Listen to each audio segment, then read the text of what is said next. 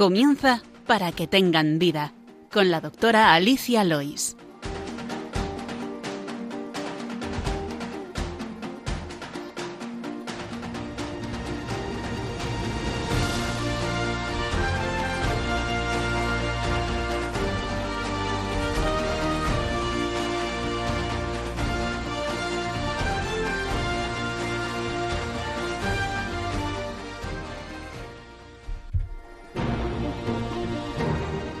Muy buenos días, queridos oyentes de Radio María, y muy bienvenidos al programa Para que tengan vida. Les saludo 17 de enero de 2022 y dado que es el primer programa de este año, aprovecho para desearles un feliz año y que nuestra Madre nos acompañe y nos ilumine. Hoy he vuelto a estar, vuelvo a estar acompañada de la doctora Leila Hernández. Buenos días, Leila, y gracias por venir de nuevo. Buenos días, encantar de estar aquí nuevamente contigo, con nuestros oyentes, y feliz año a todos en este año, acompañados como siempre de nuestra Madre María. Qué alegría tenerte aquí de nuevo, muchas gracias. La doctora Leila Hernández, que ya estuvo con nosotros en el, último programa hablando de las cefaleas, va a ser una colaboradora asidua, como pueden ver. Cuéntanos, ¿qué tema vamos a proponer hoy a nuestros oyentes? Pues habíamos pensado hablar de la esclerosis múltiple, una enfermedad neurodegenerativa crónica y que es una de las principales causas de discapacidad en personas jóvenes. Muy bien, pues si les parece, antes de entrar en materia, pasamos a resumir el programa de hoy.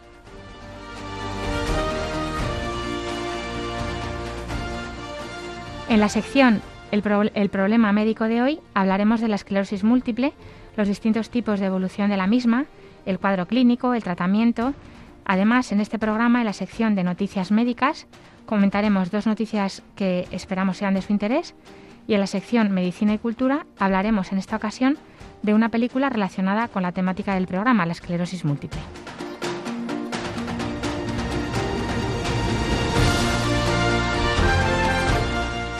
Les recordamos que tienen varias vías para contactar con nosotros.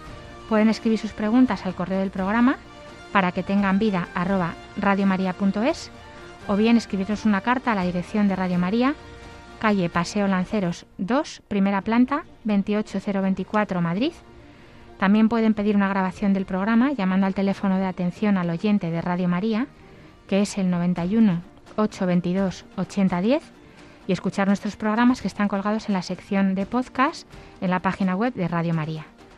Ahora les invitamos a que continúen en la sintonía de Radio María y empezamos.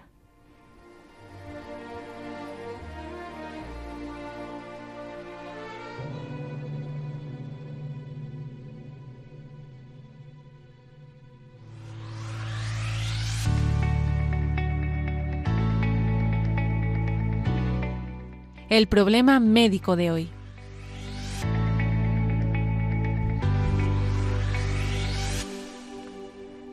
Ya les hemos anunciado que hoy hablaremos de la esclerosis múltiple, una enfermedad crónica que, afecta al sistema nervioso central. Afecta a una de cada mil personas aproximadamente y en España hay unas 50.000 personas afectadas y casi 3 millones en todo el mundo. Afecta al cerebro y a la médula espinal. Eso es, en mayor medida a mujeres, y se diagnostica más frecuentemente entre los 20 y los 40 años, aunque el inicio pueda ser anterior. Como decía antes, es una de las principales causas de discapacidad no traumática en gente joven, ya que es una enfermedad degenerativa y a día de hoy incurable, aunque recalcar que no es mortal. Es una enfermedad autoinmune inflamatoria desmielinizante, es decir, el propio cuerpo se ataca a sí mismo, aunque se desconoce la causa de ello y produce un daño a nivel del sistema nervioso. Es cierto que no se conoce una causa específica, pero hay una teoría muy aceptada y es que existen dos posibles causas que sumadas desencadenan la enfermedad. Estas son la susceptibilidad genética y factores ambientales, pero no es una enfermedad hereditaria. Correcto. Es decir, hay factores genéticos que van a determinar una predisposición a contraer la enfermedad, y de hecho se ha visto que en familiares de primer grado con pacientes enfermos, pues el riesgo de tener la enfermedad es más alto que en la población general. O incluso en gemelos la concordancia aumenta aún más, ¿verdad, Ali? Eso es. Y, y, por otro lado, hay factores ambientales como el tabaco, sobre todo, la obesidad, y probablemente un virus latente en el cuerpo que actuaría como disparador del proceso inmunitario que lleva al ataque del sistema nervioso.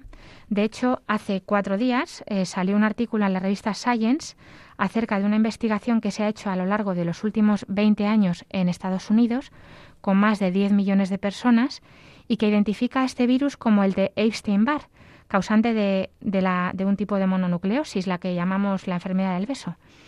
Aunque se recalca que este es solo un factor adicional necesario para desarrollar la enfermedad, pero no por tener el virus siempre se desencadena la esclerosis múltiple. Eso es. De hecho, se sospechaba sobre este virus desde hace tiempo. Desde pero, hace tiempo, sí. Sí, ahora ha venido la, la, confirmación. Entonces, como decíamos, pues es una combinación de varios de esos factores lo que va a generar una respuesta inflamatoria en el cuerpo y va a ir dañando y produciendo una pérdida de la mielina en el sistema nervioso. Eh, esos momentos en que se produce ese daño es lo que llamamos brotes. Eso es, los linfocitos eh, se piensan que la mielina es el virus de Steinbar porque se, parece y entonces eh, atacan a, la mielina que es esa cobertura que cubre los nervios, pensando que es el virus para defenderse. Es la melina es un material graso que recubre los nervios y los aísla como si fuera la cobertura de un cable eléctrico, por explicarlo así un poco como una caricatura. Vamos a escuchar tres minutos de un audio resumen de la esclerosis múltiple que luego desgranaremos si te parece. Este es tu cerebro. Está formado por alrededor de 90.000 millones de neuronas que tienen actividad incluso cuando estás durmiendo. Las neuronas son muy sociales y les encanta estar en contacto entre ellas. De hecho, hay más conexiones entre las neuronas de tu cerebro que estrellas en la Vía Láctea. Eso sí que es una red social. Las neuronas del cerebro y de la médula espinal se conectan y se comunican entre ellas. Estas, junto con los nervios que conectan con los ojos, forman el Sistema Nervioso Central o SNC, la red central que coordina las funciones del cuerpo.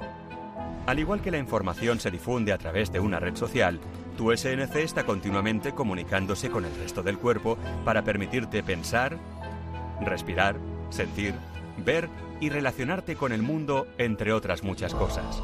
Pero, ¿qué ocurre si las neuronas no hablan entre ellas de la manera habitual y la comunicación se frena en ciertas conexiones?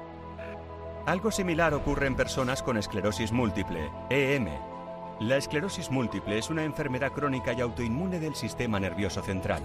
Generalmente es diagnosticada entre los 20 y los 40 años y es la causa principal de discapacidad no traumática en adultos jóvenes. Para entender mejor lo que provoca la esclerosis múltiple en el SNC y en el cuerpo, echemos un vistazo al modo en que trabajan las neuronas. Para enviar mensajes, las neuronas se comunican a través de señales eléctricas. Estas señales se reciben o se crean en un extremo de la neurona y viajan a través de ella por un cordón llamado axón. La mayoría de los axones están rodeados de capas gruesas de una sustancia llamada mielina que actúa como un aislante externo de un campo eléctrico. Esta facilita que el mensaje se transmita mejor de un extremo a otro y a la siguiente neurona. Las señales nerviosas se mueven muy rápido, aproximadamente unos 100 metros por segundo. Solo son necesarios dos centésimas de segundo para que una señal llegue del cerebro a un dedo del pie. Por eso tu dedo no tarda en moverse desde que piensas en hacerlo. En pacientes con esclerosis múltiple, las capas de mielina se dañan por la inflamación, cambiando la forma en la que las señales se transmiten por la neurona y causando así diversos síntomas. Las áreas inflamadas del SNC pueden cicatrizar en un intento del cuerpo por solucionar el problema. Lo mismo ocurre, por ejemplo, en el pie al curar una herida.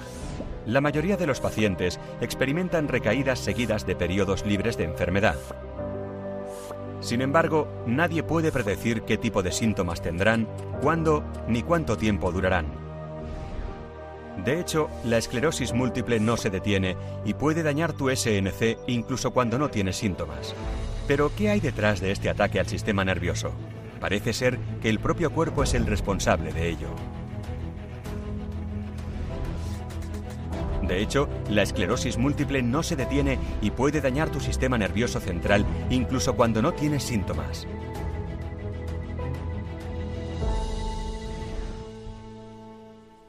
Como han podido escuchar, esa mielina, al aislar los nervios, permite que la información, los impulsos eléctricos, se transmitan adecuadamente. Pero con la pérdida de ese material, con la desmielinización que se da en la esclerosis múltiple, por lesiones focales o por placas, se produce la alteración de la capacidad de conducción de los nervios desde y hacia el cerebro y genera los síntomas de la esclerosis. Van a dañarse también progresivamente los axones, las ramificaciones que salen de las neuronas y otras partes del cerebro.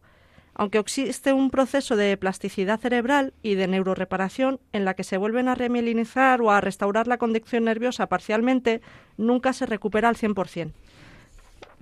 Es una enfermedad que puede dar muchos síntomas distintos dependiendo de las zonas afectadas y de la magnitud del brote también. Los episodios así pueden durar días, semanas o meses e ir seguidos de, periodos de remisión, a veces al principio sobre todo sí que puede ser más completa, en los que no hay síntomas o se reducen bastante. Eso es, como bien comentas, no hay una esclerosis múltiple típica, de hecho es la llamada enfermedad de las mil caras. Hacen el juego de palabras porque afecta a uno de cada mil personas, como decíamos al inicio, y porque cada paciente lo puede presentar de una manera distinta. Algunos de los síntomas que se pueden dar son la fatiga o la debilidad muscular, la fatiga, de hecho, es el síntoma más común y frecuente, y esa fatiga no es el cansancio como tal, sino como si se le descargara una pila que va perdiendo la energía, como describen ellos mismos los pacientes.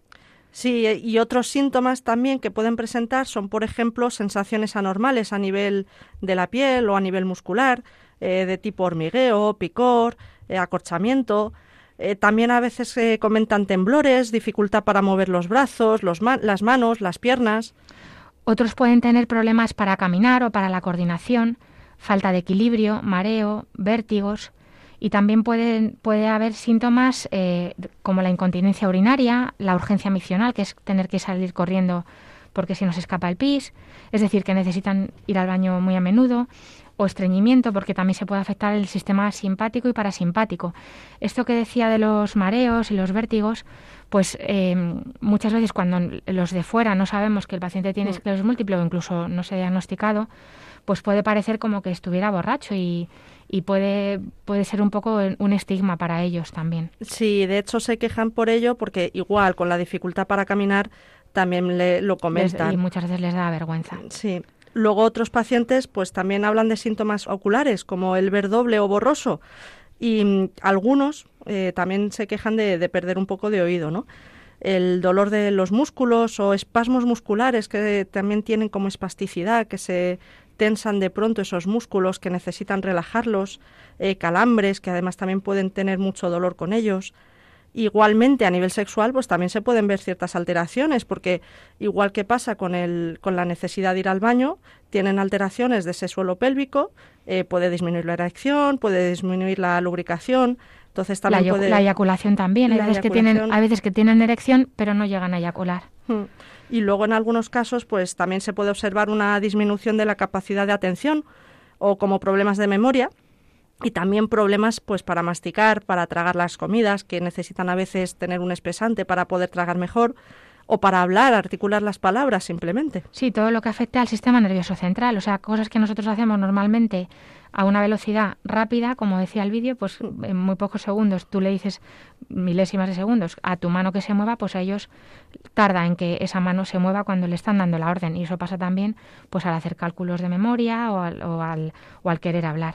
Cualquiera de estos síntomas se pueden dar en el brote, que son episodios que duran más de 24 horas, que puede haber cierta mejoría después o ir progresando lentamente y lógicamente pues afecta a la calidad de vida. Pero insistimos, no es una enfermedad mortal como tal, solo que el cuerpo puede ir progresivamente deteriorándose. Vamos a escuchar un audio de dos minutos sobre los síntomas invisibles de la esclerosis múltiple, se llama así, que se hizo por Esclerosis Múltiple España, como resumen de todos estos síntomas que decimos, dicho por una supuesta paciente imaginaria. Tengo esclerosis múltiple, pero nadie se daría cuenta con solo mirarme. Algunos síntomas de la EM pueden ser invisibles o difíciles de percibir. Uno de los síntomas más frecuentes son los problemas de visión, como la neuritis óptica. A veces mis ojos se mueven hacia una dirección y me hacen creer que hay algo a mi lado. Y nunca hay nada. Puede parecer que estoy bien, pero en realidad estoy en constante malestar. En ocasiones, mi piel es tan sensible que siento que me quema el cuerpo o que alguien me está clavando agujas calientes. O siento que caminan insectos por todo mi cuerpo. A menudo pienso que mi casa está llena de pulgas. Obviamente, no es así. Muchos hablan del abrazo de la EM, cuando parece que una fuerza invisible te aprieta con fuerza. Otro síntoma frecuente de la esclerosis múltiple son los mareos. Cuando me levanto rápidamente y miro al suelo, siento que mido 10 metros. Y si me doy la vuelta muy rápido, tropiezo y me caigo, como si hubiera bebido de más. Todos nos cansamos, pero la fatiga en la EM puede superar todos los niveles. Puedo dormir toda la noche y despertarme sintiéndome completamente agotada. La fatiga también afecta al resto de los síntomas de la esclerosis múltiple y cuando hace calor empeora. La niebla mental es un síntoma intenso para mí. A veces siento que mi cabeza es un bloque de cemento o cuando busco una palabra la tengo en la punta de la lengua, pero nunca sale. Además, las personas con EM tienen tres veces más probabilidades de sufrir depresión y esto te puede hacer sentir decaído, vacío, triste y no te permite concentrarte o tomar decisiones. Como no siempre parece que estoy enferma, la gente no entiende la situación que estoy atravesando, pero no es necesario que veas mis síntomas de la esclerosis múltiple para creértelos. Como han oído, igual que hay muy diversos síntomas, pues hay diversas formas de afectación de la enfermedad y por tanto pues no tenemos nunca un pronóstico claro. De hecho, en algunas personas afecta de forma mínima y en otras avanza rápidamente hacia la incapacidad total aunque es verdad que en la mayoría la afectación es un, grado entre ambos extremos. De hecho, clínicamente los médicos diferenciamos cuatro tipos de esclerosis múltiple en función de la progresión, de la aparición de los brotes, aunque hay algunos casos, algunos pacientes en los que tienen un único brote, el que se considera a posteriori el primer brote de la enfermedad, pero luego permanece como en silencio durante pues incluso toda la vida, entonces no se encajaría dentro de ninguno de los tipos que ahora Alicia empieza a comentarnos, si quieres. Efectivamente, es completamente impredecible y, y no se puede saber cómo va a ocurrir en cada uno. La forma más común es la esclerosis múltiple recurrente remitente. Esta afecta a un 85% aproximadamente de los pacientes y se caracteriza porque se producen periodos de recaída o brotes, que son, como decía, episodios de más de 24 horas de clínica neurológica, seguidos de etapas de estabilización de duración variable, a veces incluso, como decías, de años. Las recaídas consisten generalmente en la aparición de síntomas por una nueva lesión en el sistema nervioso central y tras ello puede haber un periodo de remisión o recuperación. Otro de los tipos es la esclerosis múltiple progresiva secundaria. Esta consiste en un empeoramiento progresivo y gradual de la discapacidad, con o sin exacerbaciones, o sea, con o sin brotes agudos, y además entre un 30 y 50% de los pacientes que inician con la anterior, con la recurrente remitente, evolucionan a la secundaria progresiva, frecuentemente con recaídas superpuestas y sin periodos definidos de remisión. Sí, sin esos periodos en los que se reducen un poquito los síntomas o que vuelven a la, estabilidad previa, ¿no?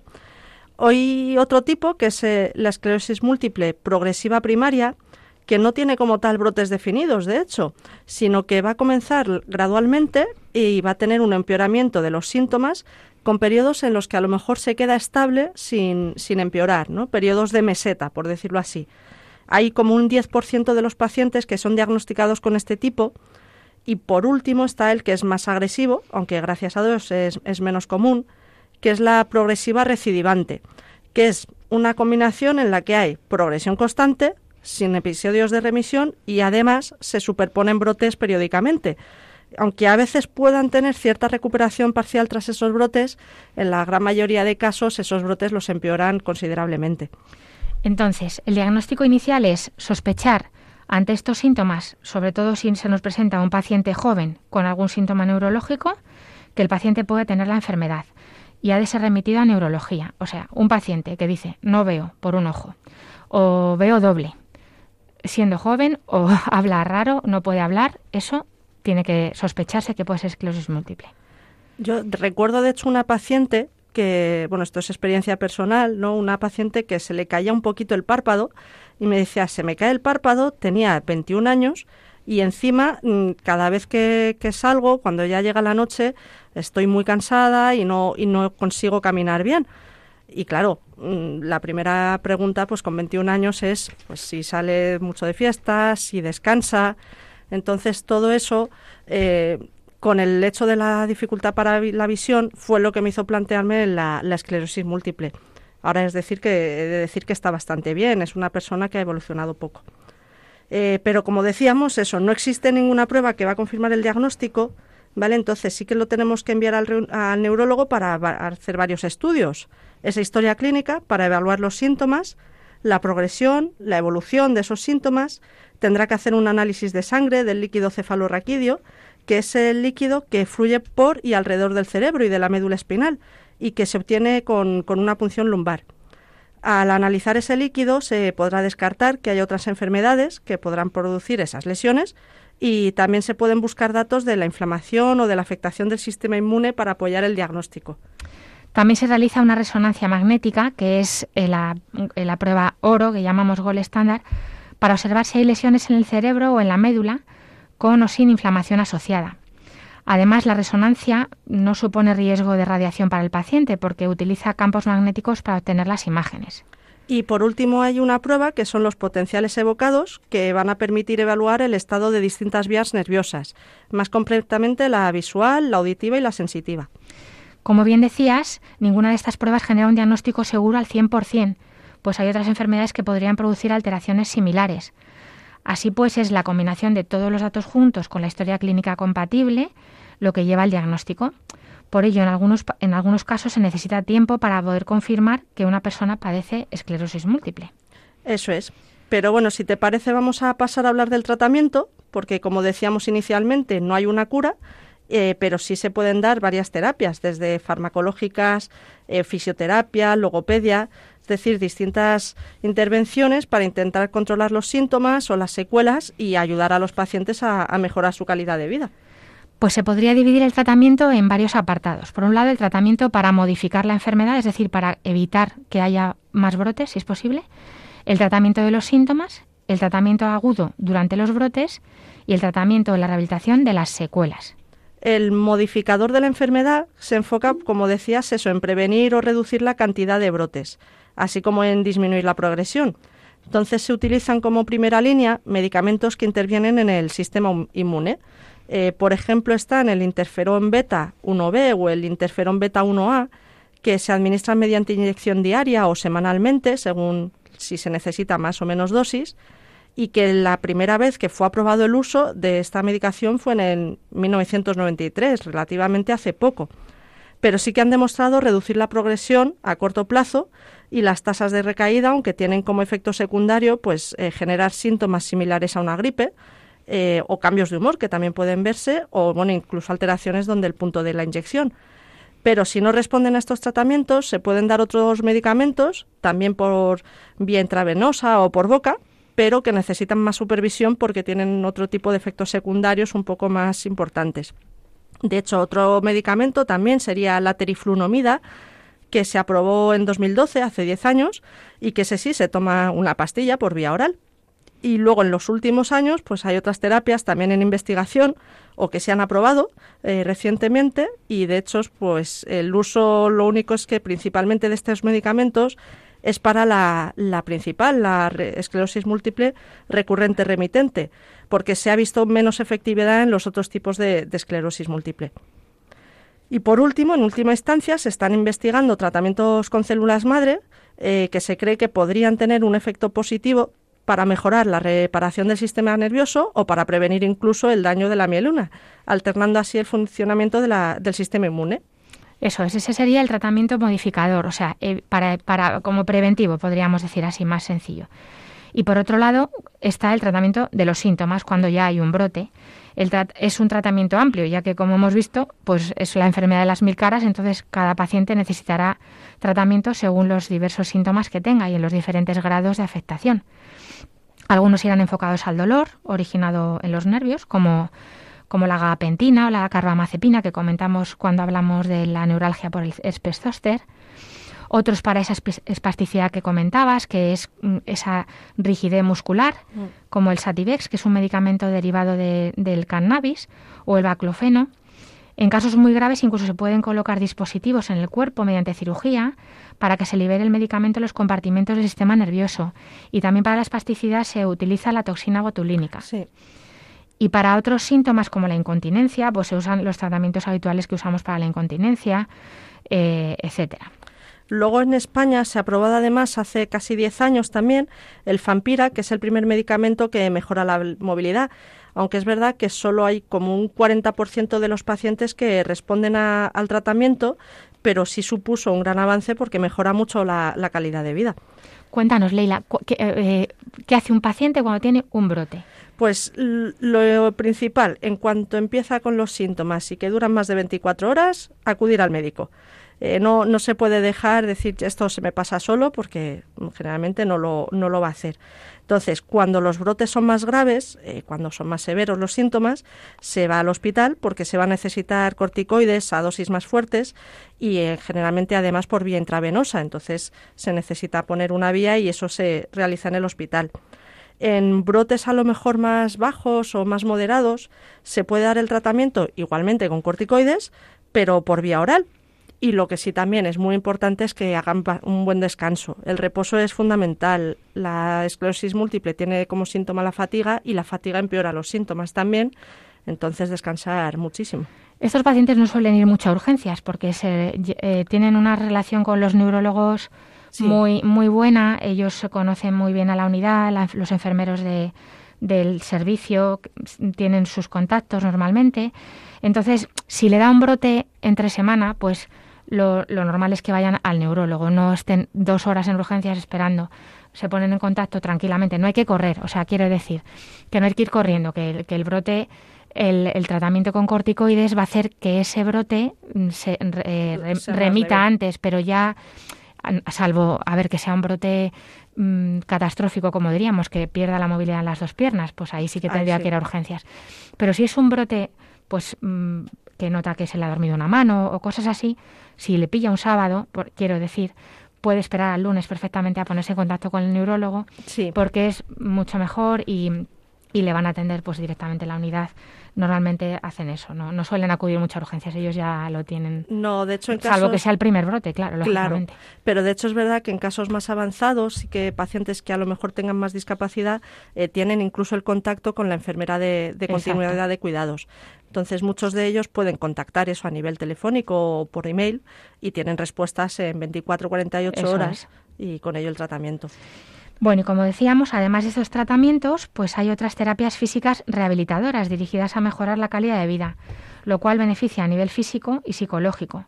La fisioterapia, por ejemplo, ayuda con la movilidad muscular, estiramientos que mejoran la espasticidad o ejercicios para mejorar el equilibrio, de igual modo, se hacen terapias de logopedia para mejorar el habla o la articulación de la palabra y también se puede acudir a terapia ocupacional que con estrategias ayudan a disminuir la fatiga, mejoran la coordinación y la destreza, trabajan el, control postural o potencian la fuerza o la capacidad sensitiva. De hecho, muchos enfermos dicen que el ejercicio ha cambiado su vida en, en las clases múltiples que han empezado a hacer ejercicio y están muy bien con eso. Sí, un ejercicio suave y, además también les beneficia a nivel psicológico, porque otras de las atenciones que a veces necesitan, no solo los pacientes, sino también los familiares, es la atención por psicología o por trabajo social, porque hay que enfrentarse a la esclerosis múltiple, saber qué consecuencias tiene, qué secuelas y poder, pues eso, aceptarlas, eh, generar eh, una aceptación también de ese déficit, de esa discapacidad, de la minusvalía en los casos más importantes,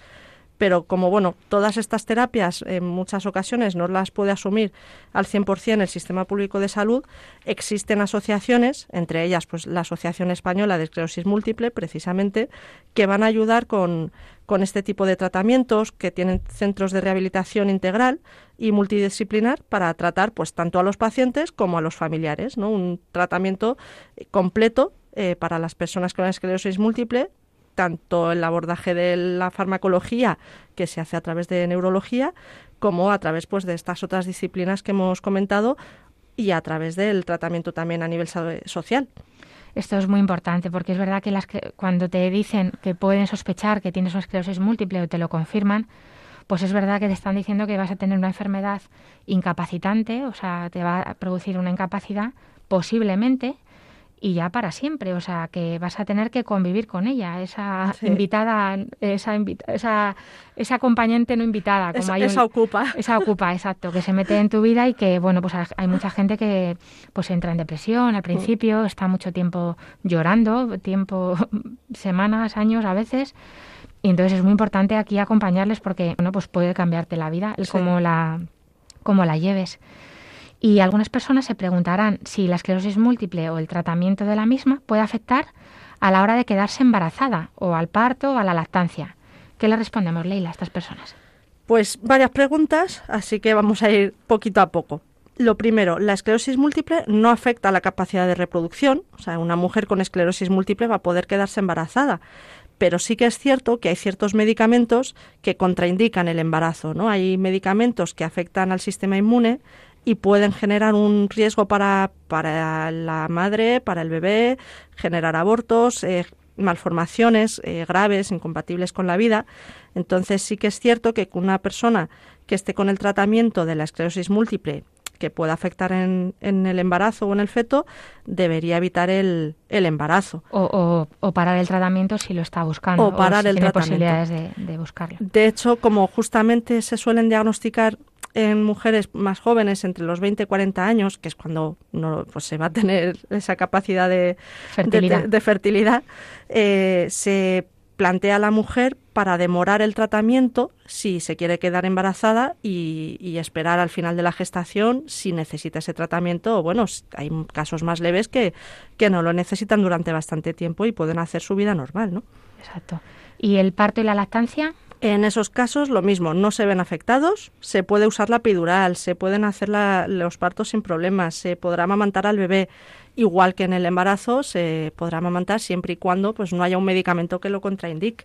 Es verdad, porque además, a ver, puede haber brotes que ataquen directamente al suelo pélvico, pero muchas veces eh, las, los síntomas ya más crónicos son mm. en edades más, más, más avanzadas, avanzadas, o sea que a lo mejor pues esta, esta mujer no ha tenido más que un brote sensitivo o, o, o visual o, eso, eso o claro. del, del, nervio óptico y su suelo pélvico, su incontinencia y todo está todo bien. Eso luego lo que pasa es que con el tiempo pues se van, se van deteriorando por esa inflamación crónica que produce todo el sistema, todos esos linfocitos y esas sustancias proinflamatorias, pues van deteriorando a otros niveles, pero no tiene por qué tenerlo mal en el embarazo y en la lactancia.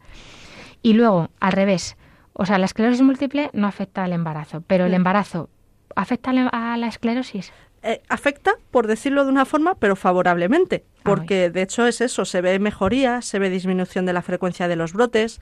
Entonces, una mujer con esclerosis múltiple, cuando se queda embarazada, en muchas ocasiones va a mejorar de esos síntomas de la esclerosis múltiple aunque sí se ha visto ocasionalmente que tras el parto aumenta la, la, probabilidad de tener un brote, aunque también es en parte por, por el estrés por y por la falta de, de, descanso que se tiene ¿no? de, claro, después del embarazo. Porque el estrés, al igual que la fiebre o una infección de orina o una mala noche, mm pues aumentan la fatiga o los síntomas de la enfermedad que podemos tener cualquiera, pero ellos muchísimo más acusados, estos pacientes. Eso es, cualquier actividad, cualquier circunstancia que produzca más fatiga del cuerpo, incluso el deporte intenso, pues también va a aumentar la debilidad y, y empeora esos síntomas. Por ello es importante pues tener una vida sana, ¿no? Hidratarse bien, descansar adecuadamente y no forzarse si si uno no puede realizar una actividad pues porque ya está cansado, pues conocer pues sus propias alimentaciones y, y, descansar. Conocerse y descansar. Es decir, se puede llevar una vida normal, una vida sana, con una dieta nutritiva, equilibrada, evitando grasas animales, bueno, lo, lo que deberíamos hacer todos, evitando mm. muchas grasas animales sin, sin abusar del alcohol y siempre evitar el tabaco, realizar un ejercicio aeróbico de forma suave, moderada, a menudo, pero más bien suave, como por ejemplo caminar o nadar, ya que sí genera un beneficio a nivel físico y mental.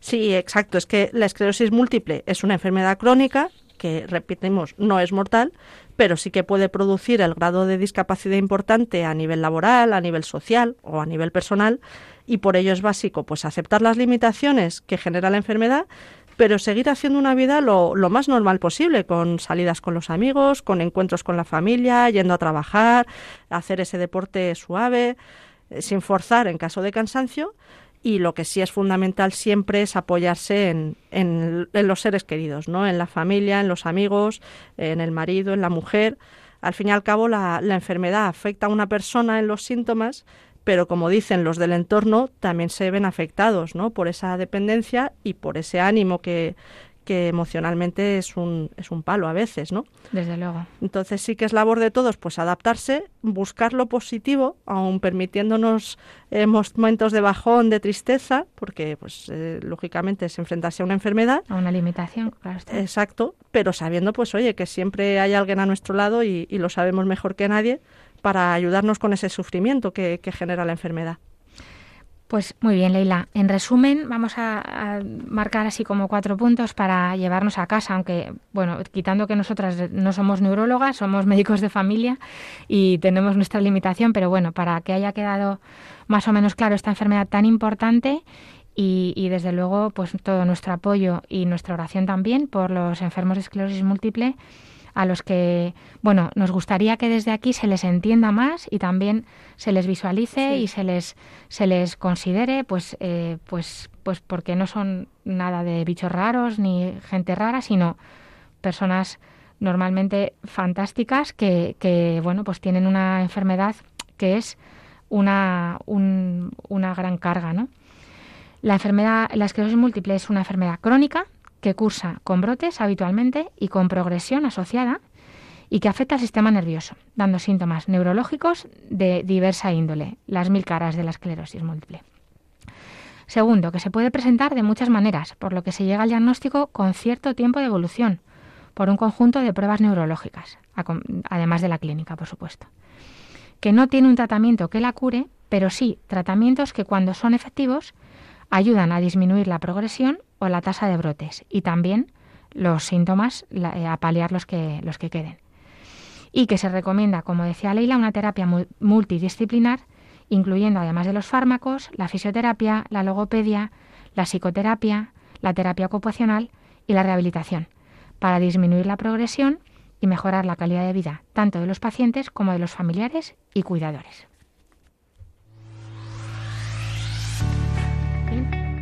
Noticias médicas. Les recordamos que estamos en Radio María, en el programa Para que tengan vida, hoy con la doctora Leila Hernández, hablando sobre la esclerosis múltiple. Y en esta sección de noticias médicas, hoy vamos a comentar el primer trasplante que se ha realizado con éxito de un corazón de cerdo genéticamente modificado a un hombre. Es verdad, la medicina comienza el año 2022 alcanzando un nuevo hito ya que por primera vez se ha logrado trasplantar con éxito un corazón de cerdo a un humano. El paciente es un, ha sido un varón de 57 años que padecía una enfermedad cardíaca terminal, no le quedaba otra que tener un trasplante y este órgano pues modificado genéticamente era su última esperanza. Si se confirma que evoluciona bien, que por ahora sí es, pues la operación abre un nuevo abanico de posibilidades para todos los pacientes que sufren la escasez de órganos humanos disponibles para trasplantes. Esta cirugía histórica llevó más de ocho horas y fue realizada con éxito el pasado 7 de enero en el Centro Médico de la Universidad de Maryland. El problema en este tipo de operaciones es que el cuerpo de los pacientes rechaza rápidamente los, órganos animales. Eh, de hecho, en este caso, la diferencia con los senotrasplantes anteriores de otros animales, otros animales es que se encuentra en que los cirujanos utilizaron el corazón de un cerdo, pero fue sometido a una edición genómica para retirarle un azúcar de las células, que son las responsables de ese rechazo casi inmediato del órgano, ¿no? Entonces, en la edición genómica también han insertado otro tipo de, modificaciones que creen que pueden facilitar la aceptación de ese órgano. Pues la otra noticia que traemos es una efeméride muy importante y es sobre un fármaco sin el que muchos pacientes no podrían vivir, la insulina. Y es que en 1921 dos investigadores de Toronto, en Canadá, eh, extrajeron con éxito insulina del páncreas de un perro y analizaron su efecto, lo que trajo esperanza por primera vez a las personas con diabetes. Y hace 100 años ahora. Exacto, en, enero de 1922, eh, Leonard Thompson, que era un chico de 14 años que pesaba poco más de 23 kilos, eh, pues se convirtió en la primera persona con diabetes que recibió el tratamiento con, insulina. Y después de recibir inyecciones del extracto de Bantin y Best, que son los dos eh, investigadores de Canadá, que de hecho recibieron el, premio, Nobel, de Medicina. sí. Pues la glucemia de Leonard Thompson bajó, y se pudo desarrollar, ¿no? Unas semanas más tarde, otras seis personas también se sometieron al mismo tratamiento. Pues si te parece, ya que hemos hablado de este descubrimiento tan importante, el próximo programa podemos hablar de la diabetes, que también es, un, es una enfermedad muy importante. Sí, una enfermedad también y con unos grandes hitos también en, en la historia de la ciencia muy, muy relevantes. Medicina y cultura.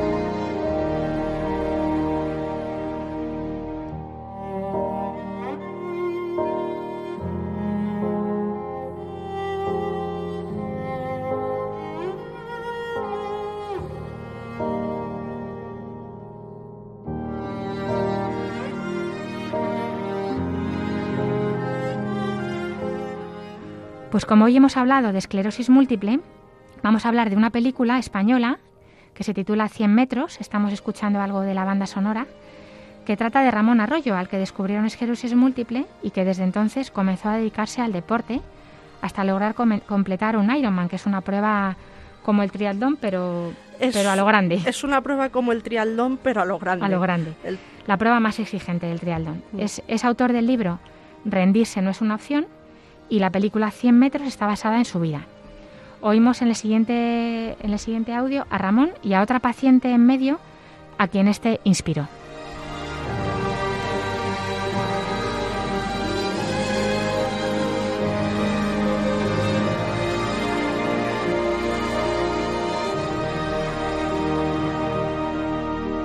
Dentro de las cosas Mm, bonitas que me ha aportado la esclerosis múltiple es que hemos tenido la oportunidad de compartir nuestra historia, ¿no? Compartir nuestra historia con un libro, eh, rendirse no es una opción. Y en paralelo surgió un proyecto de una película que se llama 100 metros, que también cuenta nuestra historia, ¿no? Está protagonizado por eh, Dani Rovira, Alexandra Jiménez y Carla Lejalde. Yo estaba metida en, en, un hoyo y en una depresión eh, y nos atrevimos a ir a ver la película 100 metros de Ramón Arroyo. Cambió mi vida cambió completamente mi vida porque me dio esperanzas, me dio ánimo y me enseñó que rendirse no es una opción. Valorar las pequeñas cosas, valorar las, las cosas que te aporta la esclerosis múltiple y no las que te resta, que son muchas, ¿no? Y a mí el balance es, es positivo, no puedo decir otra cosa y sería injusto. Me ha aportado tanto que gracias a la esclerosis múltiple incluso yo creo que soy mejor persona.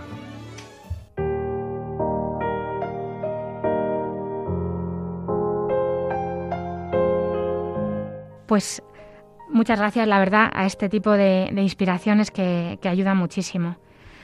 Y hasta aquí, queridos oyentes, después de recomendar desde luego esta película de 100 metros, como decía Ramón, protagonizada por Dani Rovira, el programa de hoy. Nos despedimos, no sin antes recordarles que pueden escribir sus preguntas al correo del programa que es para que tengan vida arroba radiomaria.es o bien escribiéndonos una carta a Paseo Lanceros 2 primera planta 28024 Madrid. Y también pueden pedir una grabación del programa llamando al teléfono de atención al oyente de Radio María, el 91 822 8010. Y ya saben que los programas todos están colgados en la sección de podcast en la página web de Radio María, que es www.radiomaria.es, y entrando en la pestaña de arriba en programas y podcast pueden acceder a todos los programas, entre ellos a este, para que tengan vida. Y acabamos con la oración de los niños, que es lo que más nos gusta, y desde luego hoy se la dedicamos a los pacientes con esclerosis múltiple. Eh, para ellos toda nuestra oración hoy en este día. Y nos la manda Paula y es de San Antonio María Claret.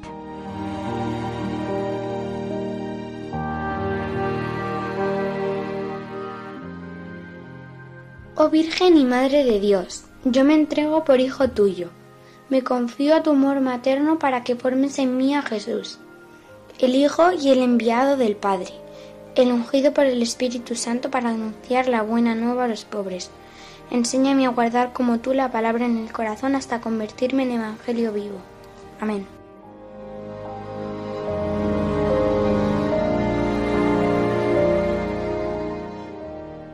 Gracias, Paula.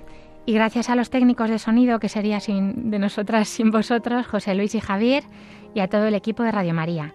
Y por supuesto, gracias a los oyentes por habernos acompañado un día más. Nos volveremos a encontrar, si Dios quiere, dentro de dos semanas. Espero verte otra vez, Leila, en dos semanas. Aquí estaré ayudando como siempre. Muchísimas gracias. ¿Qué haría sin ti? Gracias por venir hoy otra vez. Les invitamos a continuar en la sintonía de Radio María y que Dios les bendiga.